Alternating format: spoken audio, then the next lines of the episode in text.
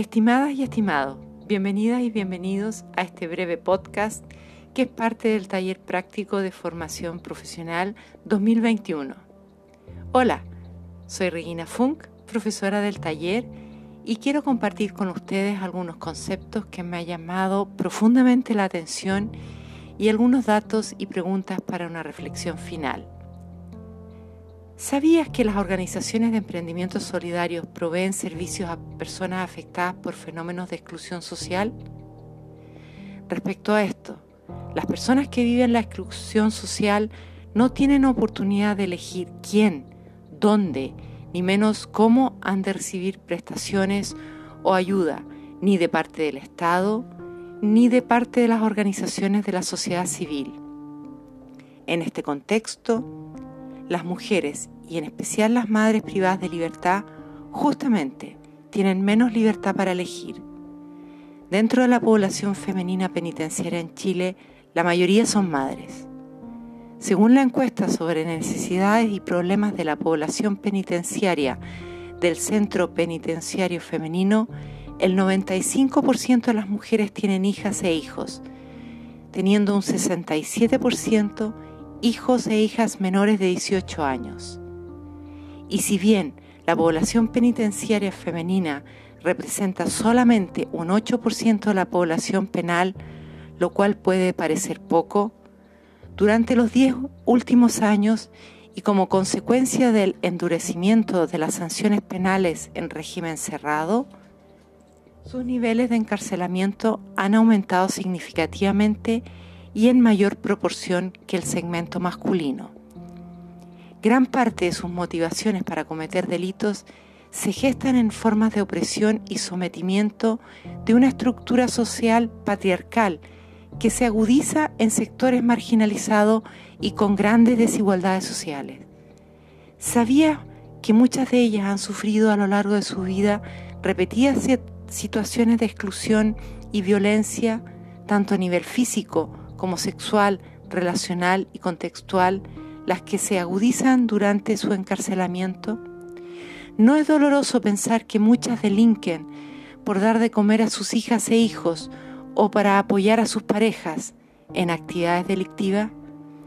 El perder la libertad genera un impacto profundo en la sensación de ser madre a raíz de su imposibilidad de poder participar en los eventos cotidianos que marcan la maternidad en situación de cárcel.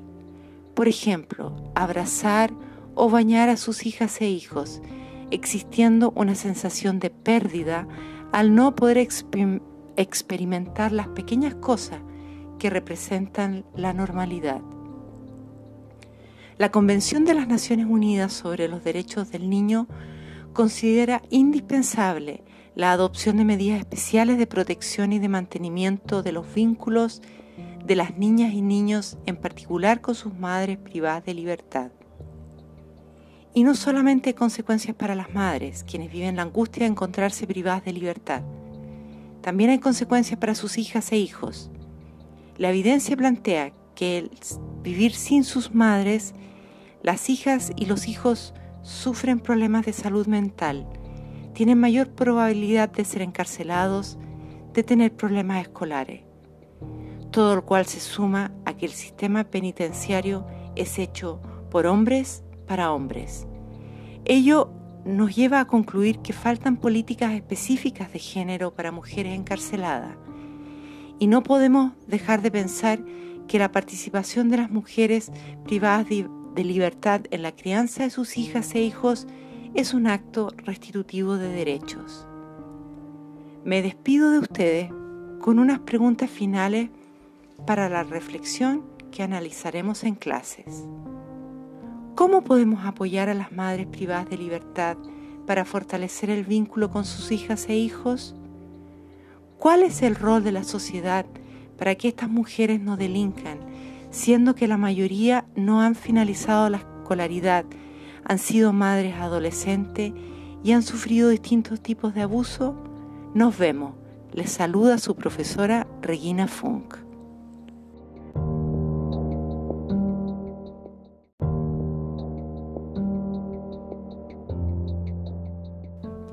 Estimadas y estimados, Bienvenidas y bienvenidos a este breve podcast que es parte del taller práctico de formación profesional 2021. Hola, soy Regina Funk, profesora del taller, y quiero compartir con ustedes algunos conceptos que me han llamado profundamente la atención y algunos datos y preguntas para una reflexión final. ¿Sabías que las organizaciones de emprendimientos solidarios proveen servicios a personas afectadas por fenómenos de exclusión social? Respecto a esto, las personas que viven la exclusión social no tienen oportunidad de elegir quién, dónde, ni menos cómo han de recibir prestaciones o ayuda, ni de parte del Estado, ni de parte de las organizaciones de la sociedad civil. En este contexto, las mujeres y en especial las madres privadas de libertad justamente tienen menos libertad para elegir. Dentro de la población femenina penitenciaria en Chile, la mayoría son madres. Según la encuesta sobre necesidades y problemas de la población penitenciaria del Centro Penitenciario Femenino, el 95% de las mujeres tienen hijas e hijos, teniendo un 67% hijos e hijas menores de 18 años. Y si bien la población penitenciaria femenina representa solamente un 8% de la población penal, lo cual puede parecer poco, durante los 10 últimos años y como consecuencia del endurecimiento de las sanciones penales en régimen cerrado, sus niveles de encarcelamiento han aumentado significativamente y en mayor proporción que el segmento masculino. Gran parte de sus motivaciones para cometer delitos se gestan en formas de opresión y sometimiento de una estructura social patriarcal que se agudiza en sectores marginalizados y con grandes desigualdades sociales. Sabía que muchas de ellas han sufrido a lo largo de su vida repetidas situaciones de exclusión y violencia, tanto a nivel físico como sexual, relacional y contextual, las que se agudizan durante su encarcelamiento? ¿No es doloroso pensar que muchas delinquen por dar de comer a sus hijas e hijos o para apoyar a sus parejas en actividades delictivas? El perder la libertad genera un impacto profundo en la sensación de ser madre a raíz de su imposibilidad de poder participar en los eventos cotidianos que marcan la maternidad en situación de cárcel. Por ejemplo, abrazar o bañar a sus hijas e hijos, existiendo una sensación de pérdida al no poder experimentar las pequeñas cosas que representan la normalidad.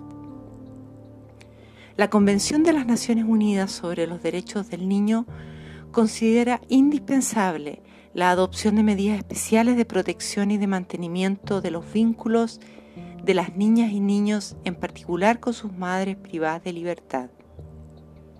Y no solamente consecuencias para las madres, quienes viven la angustia de encontrarse privadas de libertad, también hay consecuencias para sus hijas e hijos.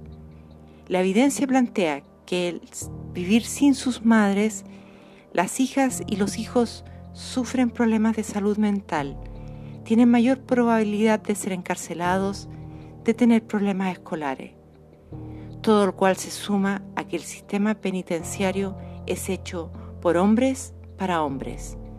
Ello nos lleva a concluir que faltan políticas específicas de género para mujeres encarceladas y no podemos dejar de pensar que la participación de las mujeres privadas de, libertad en la crianza de sus hijas e hijos es un acto restitutivo de derechos.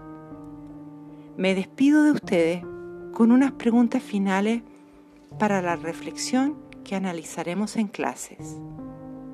¿Cómo podemos apoyar a las madres privadas de libertad para fortalecer el vínculo con sus hijas e hijos? ¿Cuál es el rol de la sociedad para que estas mujeres no delincan, siendo que la mayoría no han finalizado la escolaridad, han sido madres adolescentes y han sufrido distintos tipos de abuso? Nos vemos. Les saluda su profesora Regina Funk.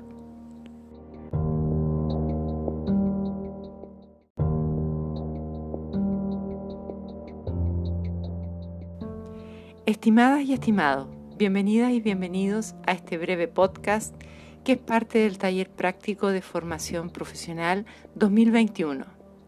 Hola, soy Regina Funk, profesora del taller, y quiero compartir con ustedes algunos conceptos que me han llamado profundamente la atención y algunos datos y preguntas para una reflexión final.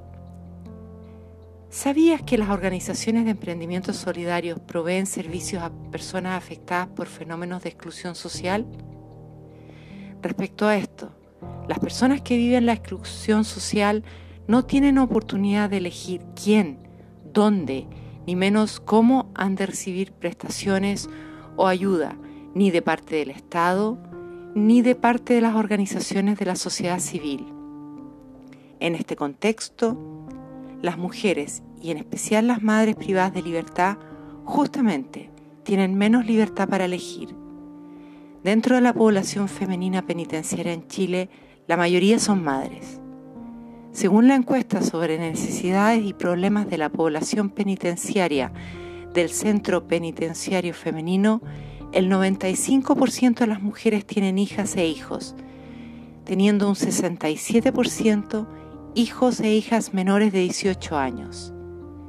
Y si bien la población penitenciaria femenina representa solamente un 8% de la población penal, lo cual puede parecer poco, durante los 10 últimos años y como consecuencia del endurecimiento de las sanciones penales en régimen cerrado, sus niveles de encarcelamiento han aumentado significativamente y en mayor proporción que el segmento masculino. Gran parte de sus motivaciones para cometer delitos se gestan en formas de opresión y sometimiento de una estructura social patriarcal que se agudiza en sectores marginalizados y con grandes desigualdades sociales.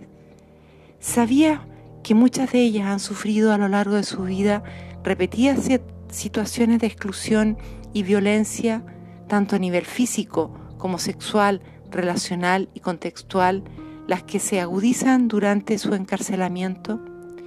¿No es doloroso pensar que muchas delinquen por dar de comer a sus hijas e hijos o para apoyar a sus parejas en actividades delictivas? El perder la libertad genera un impacto profundo en la sensación de ser madre a raíz de su imposibilidad de poder participar en los eventos cotidianos que marcan la maternidad en situación de cárcel.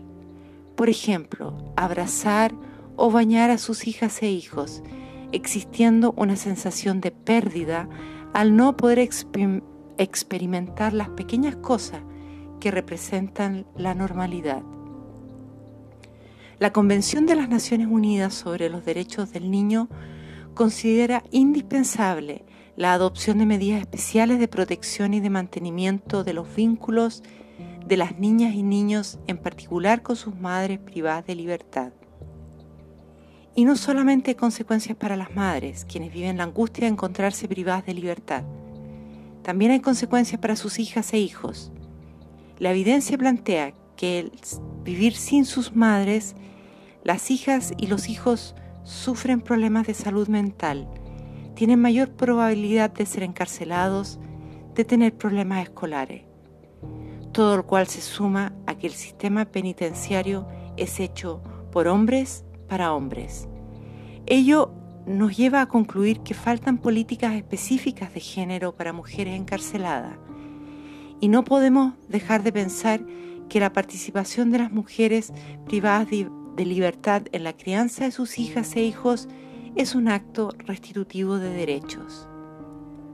Me despido de ustedes con unas preguntas finales para la reflexión que analizaremos en clases. ¿Cómo podemos apoyar a las madres privadas de libertad para fortalecer el vínculo con sus hijas e hijos? ¿Cuál es el rol de la sociedad para que estas mujeres no delincan, siendo que la mayoría no han finalizado la escolaridad han sido madres adolescentes y han sufrido distintos tipos de abuso? Nos vemos. Les saluda su profesora Regina Funk.